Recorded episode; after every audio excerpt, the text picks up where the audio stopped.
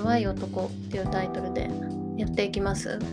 はい、近況からちょっと述べ伝えていきますかね。最近、ほんと更新頻度がめちゃめちゃになっていて。どうしようかねっていう感じなんですけど、なんか金曜日はね、あの、金曜日基本自宅作業みたいな、自宅でこう、副業などをするみたいな日に設定してるので録音できたりとかしてたんですけど今回あのちょっと友人、まあ、その仕事がセーブできたタイミングで友人と食事に出かけてですね。で基本なんかこのラジオで話してるようなことって、まあ、友人に話したかな話してないかな話してないんだったらまあ一旦言っとくかねっていうカラーもなきにしもあらずなのでなんか友人とちょっと会って話しちゃうとなんか幾分ちょっとネタが消化されてしまうみたいなところがあってですね。で本当に理想を言うとあの一人で話してるよりは友人と会話してる時のこう面白さみたいなのとかもあるので本当は友人との会話も録音したいと思ってるんですけどね、まあ、権利問題ありますから、権利問題というか、まあ、相手がいる話ですから、なかなかこう、申し出ることができずにいるんですけど、まあ、友人との会話、何か、何話したかなとかっていうと、あ、そう、コロナ禍における恋愛結婚みたいな話しましたね。うん。まあ、結構いい年なんですけどあのコロナ禍中コロナうん、コロナ禍中に恋愛して結婚した人が続々と今離婚し始めてるみたいな周りで、ね、私は友達少ないからもはやサンプル数が少なくて離婚のパターンもあんまり聞いてないですけどその子は結構あの友達多いので多いのでなんかその離婚の話とか聞くようになったからみたいな話をしましたね。うんまあ、コロナ禍コロナ禍中ってなんか人間関係の種類が激減した機会だと思ってるのでなんかその目の前にいるこう恋人候補を評価する時とかもなんかこう評価が相対化されない。そのデートの中で純粋に判断しないといけないっていう状態があるので、まあ、なんか友達に当たっていろいろ話聞いてみるとか別の人と会ってみて比較してみるっていうのがこう過度に制限された時期でもあると思ってるのでなんかそれがこうちょっとなんか悪いように効果してるような感じはするよねみたいな話をしました。うん、そんな感じです。とこんなことを話してたらあの配信する録音環境も特にその日のうちにこう用意することができずということでございます。ねなんか無限にねこうバズって無限にバズって 無限にバズりたくもないけどなんかちょっとあのオーディエンスのサイズを広げるためにはどういう風にしたらいいのかねと思ってこうこの前調べてみたんですけど毎日配信って書いてあって毎日話したいことはあるんですけどそう毎日話すとなんかその通勤とかの電車とかでね聞けるだから聞くっていうルーティン化されるので毎日話す毎日配信するメリットも理解してるはず理解してはいるんですけど毎日こう配信するための環境っていうのがないよねっていうのが現状でございます。はい。バズって何するわけでもないから、このままのペースで、ちょっとしばらくやっていこうかね、ぐらいな感じはいるんですけどね。はい。でも話したいこといっぱいあるんだな。話すとやっぱ整理されるし。うん。はい。で、近況その2。ああ、そうだ。あのフレンドクイズご回答いただきありがとうございました。なんかこう思われてるんだなっていうのが、こう整理されてね、面白かったです。一つね、あの、ほぼほぼ全員が不正解する質問があって、恋人から緊急事態だって連絡来た時次さんはどうするでしょうか？みたいな問題あれなんか4択ですよねいろいろあったと思うんですけどなんかすぐに駆けつけるとかなんか連絡を取るなんか連こう緊急対応のためにすぐ連絡こう電話取って指示するとか放置するとかいろいろあったと思うんですけど全員ほぼ放置するっていうのを選んでたみたいで私の本当の回答は、あの、なんだっけ。そう、本当の回答は、これすぐに連絡取って指示するっていうやつなんですけど、めっちゃ冷淡だと思われてるって 男の人に対してめっちゃ冷たい人だと思われてるじゃんって受けましたね。まあなんかこのラジオとかで話してる内容からこうちょっとプロットするとそのイメージになるのはこうちょっと不思議ではないですけどね。そんな冷たくないですよ。結構優しいと思います。うん。結構優しい男の人には。どうだろう。そうであとあの近況さん。あそうハニーホーの診断面白いですね。いろんな人のやつこう回答見てますけど。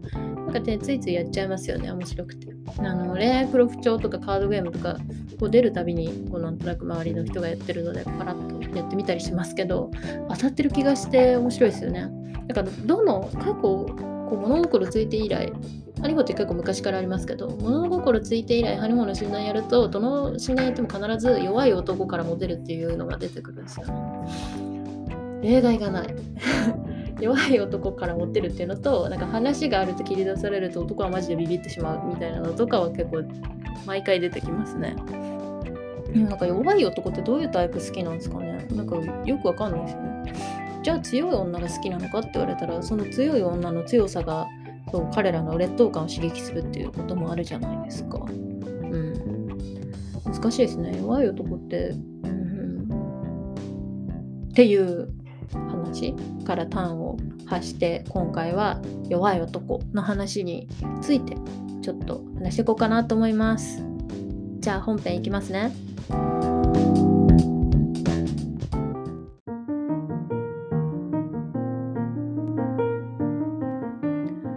弱い男。弱い男って聞いて思い出すのが私の場合学生時代付き合っていた彼氏、まあ、弱い男と思って付き合い始めたわけではないんですけど結構穏やかで静かで。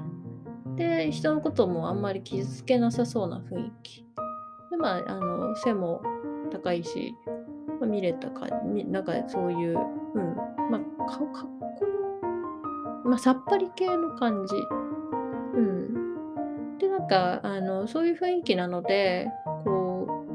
う、うん、そういう雰囲気だったので、まあ、好きな人は好きな雰囲気じゃないですか。うん。まあ、正直、そう、それですごい好きになったんですけど、私も。なんか正直今思うと、あの同級生の別の女の子が、その子のあのその男の子のこと好きだって言うから、あ、じゃあいい人なんじゃんって思って、ちょっと好きになった節はやめないですね。いや、うん、そう、好きだった虫は否めないですね。ちょっと嫌な、嫌な話今からしますけど、同期の子すごい私のこと、その時ね、すごい嫌いだったと思いますね。うん、で、なんかその後、その同期の女の子は別のイケメンと付き合い始めたから、いや別に、じゃあイケメンと付き合えたならいいじゃん、みたいな。今度その時、なんかその時うち私の彼氏と付き合わなくてよかったまであるじゃんって思ってたんですけど、まあ、かなり長い間嫌われてましたよね。なんかすごい 飲み会とかで一緒になるとずっとなんかずっと睨まれるみたいな。でねそんなんされたらそんなんされたらなんか興奮されする人の方が多くない？なんか勝っちゃったんだって思う人の方が多いじゃないですか。だってそもそもそんな人の好きな人と取る？まあ取ったわけではないですけど取ったっていうふうに思ってるでしょ向こうは。だかそういうことをするなんか手段を選ばない女に向かってこう睨むみたいな行為したところで何が性に効果するんだって思いますけどなんかごめんねほんとずっと性格悪い話をしてるんだけど。まあでも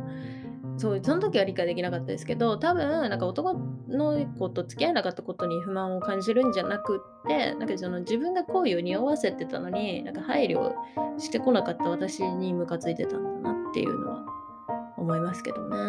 でも言っていい？なんかそのその時その付き合ってた元彼はなんかその子のことあんまり得意じゃないかったからそうなんだって言って聞いて付き合い始めたんだけど生々しい話ですいませんね。だからなんか嫉妬嫉妬にするにしたってなんか的外れだなって思いますけどね。しょうがないじゃんって思いますけど。まあなんかまあ若い時のことだからねそういうどうしようもない感情とかもありますよね。うん。なんか話した通りだから幼い恋愛だったので、まあ、いさかいとか喧嘩とかもあの全然往々にしてありましたし、まあ、でもその幼さゆえにこう喧嘩したとしてもじゃあサクッと別れて別探し合おうみたいなやつとなるほどあのこれちょっとドライすぎる大人でもまだなかったんですね。あのそれなりの少女性、処女性みたいなのがあって、うん、で大学生の時の彼氏ってやっぱりお酒とかも飲めるようになるし遠出のこう範囲も広がるしなんか初めてすることが多いじゃないですかその人と。だからなんかそういうのをこうちょっと重んじてしまうというか、そう初めてこういうことした人だからみたいなところはやっぱ自分の中にもあったような気がしますね。だからなんか、まあ、明確に、まあ、2年も付き合ってれば多分なんか死んできた部分とかがあるんですけどときときめきというか恋恋っぽい部分会うと嬉しいみたいなこう喜びの部分とか死んでたと思うんですけどだかそれが情に変わるパターンとそうじゃないパターンとあると思っててなんかこの恋愛は多分情に変えられなかったんですね。うん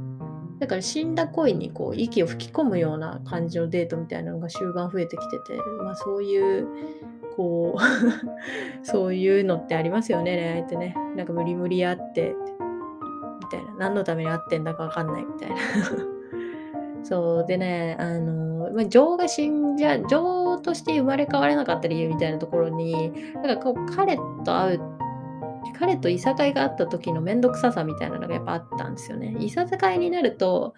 なんか必ずこっちが勝っちゃうんですよ。勝っちゃうし、まあ、勝つっていうパターンじゃなかったとしても向こうがすごいなんかじゃあもういいよみたいな感じですごい途中で黙るみたいなとかがあってうん、でなんか基本なんかその恋人間の言い合いとかってなんか相手を相手をさボコボコにしようと思ってやり始めるわけじゃないじゃないですか。なんか分かり合うために話し合いのためにやってるんだからなんか正論でねじ伏せてはダメだよみたいな恋愛指南書とかなんか何読んでも書いてあるじゃないですか。なんか特にこう書いてあるのはなんか男の人はプライドが高いから女の人は勝ちすぎちゃダメみたいな。ちょっと甘えたように意思に甘えたような感じでこうしてもらいたいことがあるときは言いましょうとかって言ってね。性差別的ですよね。でもねあれもね全然意味わかんなくってなんか甘えたように言うとかっていうかなるべく極力ね優しく言うようにしてるのになんか勝手に向こうがねこう勝てないって言ってくるんですよ。勝てない。勝てないもう次が正しすぎて勝てない正しすぎて勝てないってなんだって感じですけどね。その発想が変。で、まあ、とにかくそういうなんか、そう、あの、激鬱レスポンスみたいなのすごい積み重なってですね、思って思うようになってきたんですよ。こいつ会うの重いな、みたいな。気が重いし、存在もちょっと重いみたいな。別れろよって話ですけどね。うん。で、なんか代表的なストーリーに、レストラン行った時の記憶があるんですけど、なんかご飯行って、で、なんかお肉食べようってなって。で、なんかフォークとナイフで切るじゃないですか。切れてないやつは。で、それがなんかね、初めてだったらしくってできないってなって、だから、あ、そう、フォークは、こう、その時は押さえるために使うから左に持つんだよって。ナイフで、ナイフは右に持って、右に持ったナイフで切ってくんだよ、みたいな風に言ったらね、なんかそれの時もすごいもうガーンってへこんじゃって、機嫌、機嫌損ねちゃって、なんかその、怒るとかじゃなくて機嫌を損ねるってタイプでこう空気を支配する人ってまたそれもそれですごいなんか、あの、一種の暴力だなってその時、こう気づいたんですけど、ね今の私がね、当時の私に声かけられるとしたら、それは暴力だから、さっさと別れた方がいいよって感じなんですけど、まあなんか、その時は、なんかまだね、こう、うん、とってもこう若かったので、はなんでって思うぐらいだったんですね。で、なんかね、だんだんね、こう、あって、なんかそういえば、そういう、こういうこと前にもあったな、みたいな。それこそさっき言った、なんかどんな言い合いでも大概もう密に勝てない辛いみたいな風に、こうちょっと半泣きになるみたいなのあるし、あとはなんかこう学業の悩みみたいな、突然こう相談してくるから、聞いてみたら、周りは教養がありすぎるって。今から自分が追い上げるなんて無理。自分はただ勉強ができるだけって。体系づけられた文化的な知識とかがないって言うんですよ。あ別に今から勉強すればよくないって思うし、聖書でも何でも読めばいいじゃないですか、コーランとか。ね、大人が一瞬でわかるみたいなやつとかでザカザカ売ってるしさ。なんかそういうの一本こう読めばいい話ですよね。そこからこう起点でわかるようになってくるみたいな。なんかそういう、なんかハイレイヤーな、ハイレイヤーな人たちの共通認識っていうか、そういう、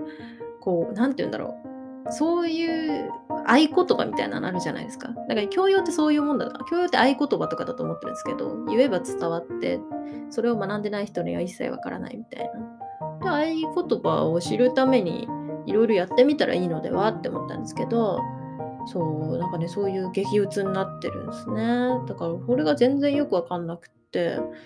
そう進んで負けにいってるんだなと思ったんですよ。で極論言うとその人って多分その教養マンよりも成績いいと良かったんですよ。そうなんで成績知ってんだったらしいですけど 成績良かったんですよねだからそいつらに勝ってて嬉しいってなんでなんないんだって思いましたけどだから自分が負けてるこう自分のこう六角形だか何角形だかのグラフの中で一番削れてる部分を周囲と比較して完璧じゃないって言って鬱になってる感じ。変ですよね。なんでなんだろうって思いましたけど。だからどの発言聞いてもなんかこうわざわざ負けに行って劣等感を募らせてるっていう様子を見てなんかすごいああクソって思うようになったんですよ。クソ意味わかんねえみたいな。お前だって頭いいのにみたいな。そうだから嫌な気持ちになるから就活中とかも会うのセーブしてたんですよね。でもなんかもうさすがにそんな気持ちでね付き合い続けててもしょうがないからもう終わらせなきゃと思ってこう就活がちょっと落ち着いたタイミングで会いに行った。あ会うことになった。でまたお肉食べることになった。で彼はぎこちない手つきであのナイフでこうなんか切り分けながら食事しててもう激エモじゃないですか。切れるようになったんだっていう激エモらしいんですけどね。そ鮮明に覚えてるんですけど。でなんか就活悩んでるってまた話し始めたんですね。でまた？またって思ったんですよ。また悩んでんの？みたいな。自分私よりもいい大学行っててそれでもなんかさらに成績も優秀でなんかそういう人がなんか内定はいくつかもらったけどもなんかどうすべきか身の振り方に悩んでるみたいな。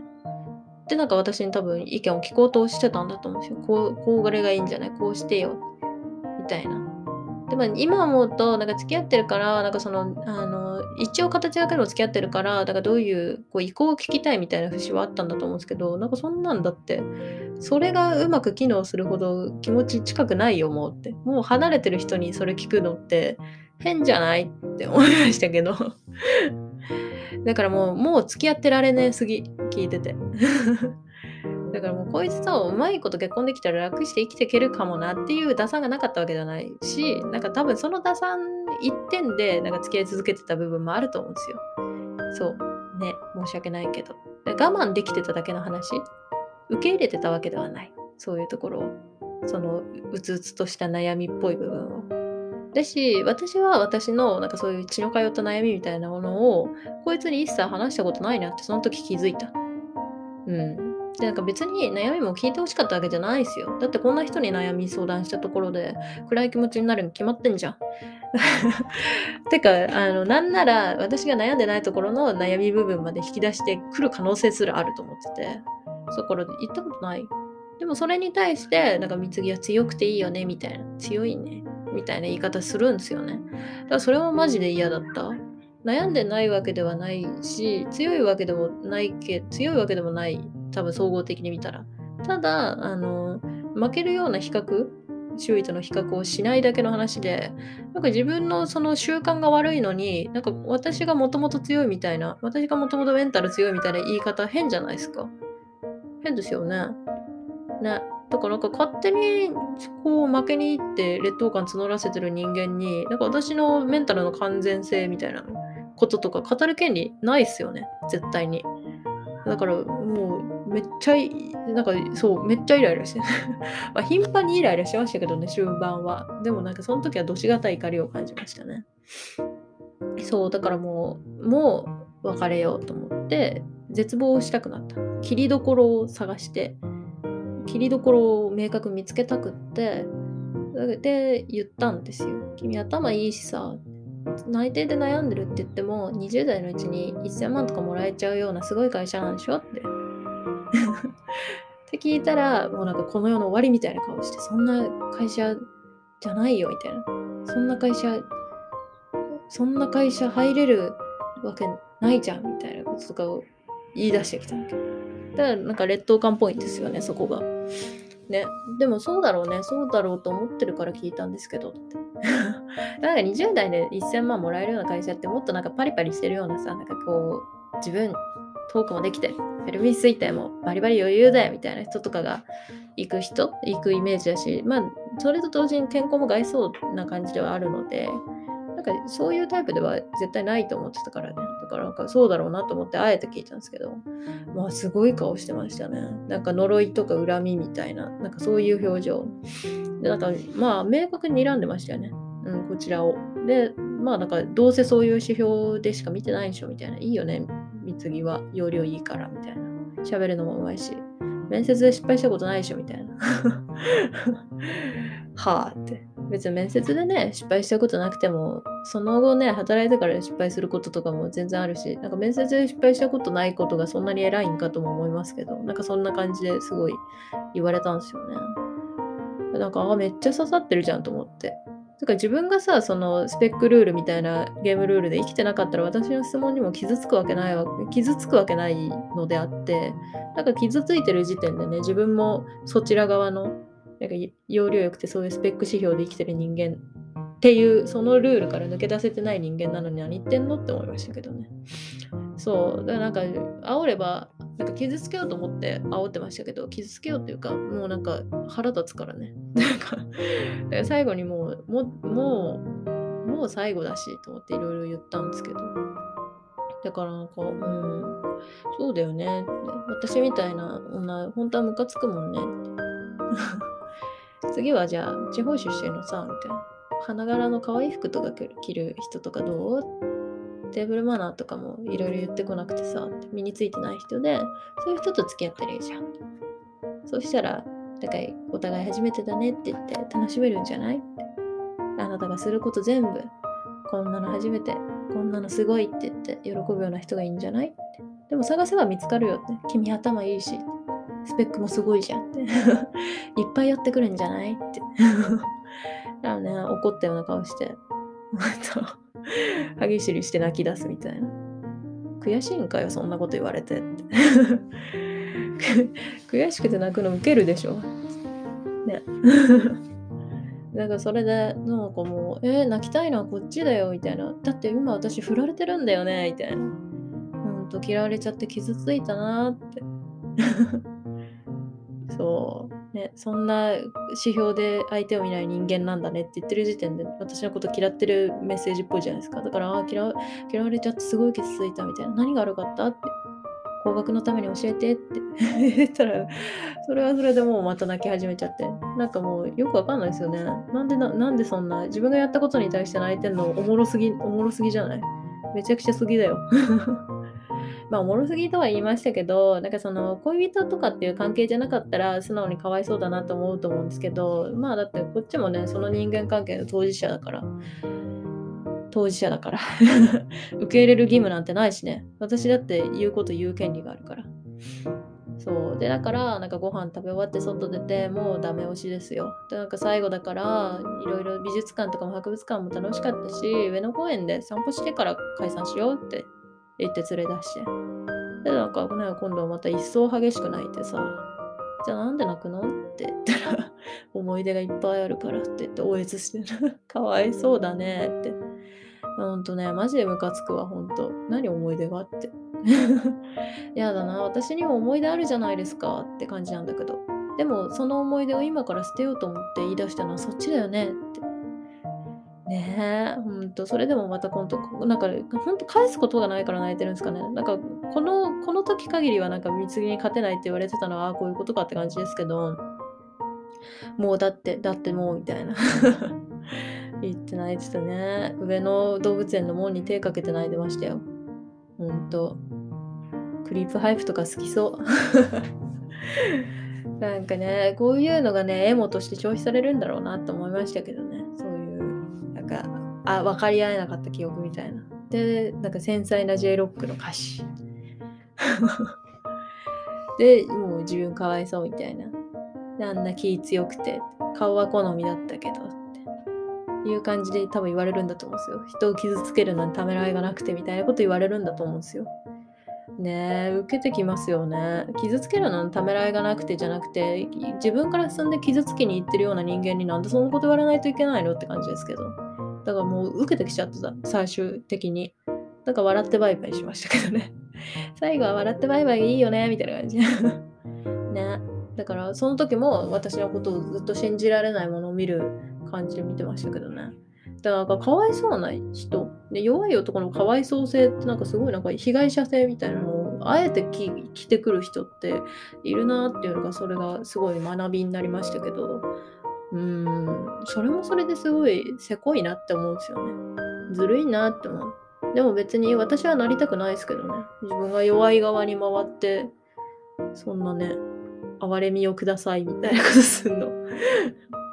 惨めだって思わないんですかね。うん。まあ思わないからやってんだろうけどね。でなんかそういう弱い男の話を思い出すなどしました。弱い男に好かれるってデメリットスキルじゃない？では今日は以上です。では、おやすみなさい。